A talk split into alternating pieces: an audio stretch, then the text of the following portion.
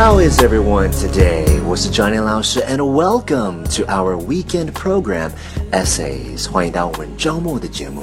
I hope you're having a fantastic day. So, let's take a look at today's writing.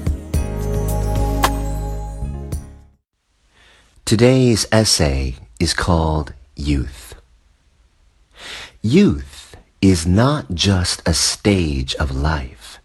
It is a state of mind. It is not a matter of rosy cheeks, red lips, and supple knees. It is a matter of the will, a quality of the imagination, a vigor of the emotions.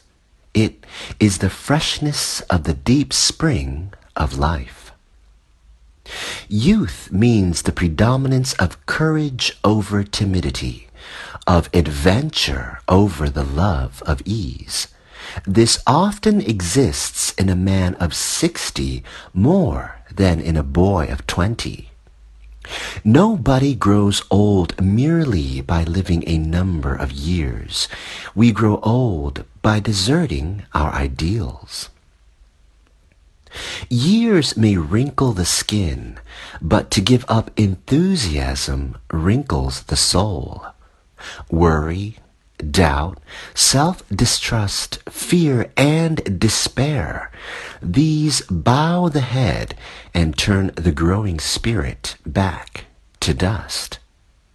Whether 60 or 16, there is in every human being's heart the love of wonder, the sweet amazement of the stars and the star-like things, the undaunted challenge of events, the unfailing childlike appetite for what next, and the joy of the game of living. You are as young as your faith, as old as your doubt, as young as your self-confidence, as old as your fear, as young as your hope, as old as your despair.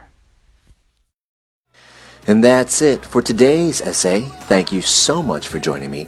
Remember, 如果你想要多看 Johnny 老师的作品，或者是看更多学习英文的 information，你可以加入我们的公众号 i v y e n g l i s h 编字符 z y。